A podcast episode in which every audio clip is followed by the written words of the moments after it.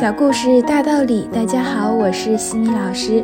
今天给大家分享的是哈佛家训经典小故事。故事的题目是《土拨鼠哪儿去了》。老师给学生讲了一个故事：有三只猎狗追赶一只土拨鼠，土拨鼠钻进了一个小树洞，这个树洞只有一个出口。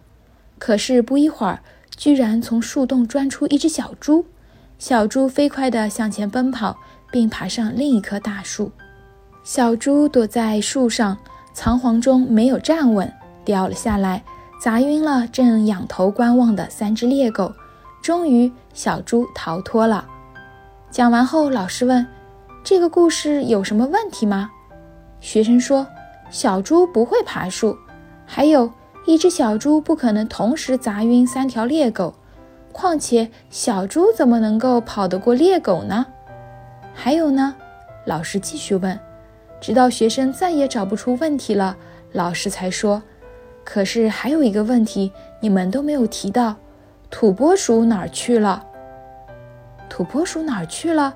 老师的这一句话一下子将学生的思路拉到了猎狗追寻的目标上——一只土拨鼠。因为小猪的突然出现，大家的注意力不知不觉中打了岔，土拨鼠竟然在头脑中消失了。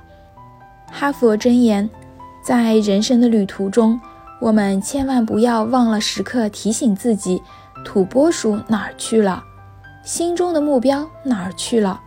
人一定要怀着目标前进，没有目标就会事倍功半，碌碌无为。今天的分享就到这里。如果你喜欢这个小故事，欢迎在评论区给到反馈意见。在节目的最后，西米老师要给大家送福利了。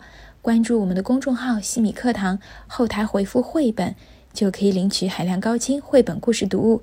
绘本故事每周都会持续更新哦，快来领取吧！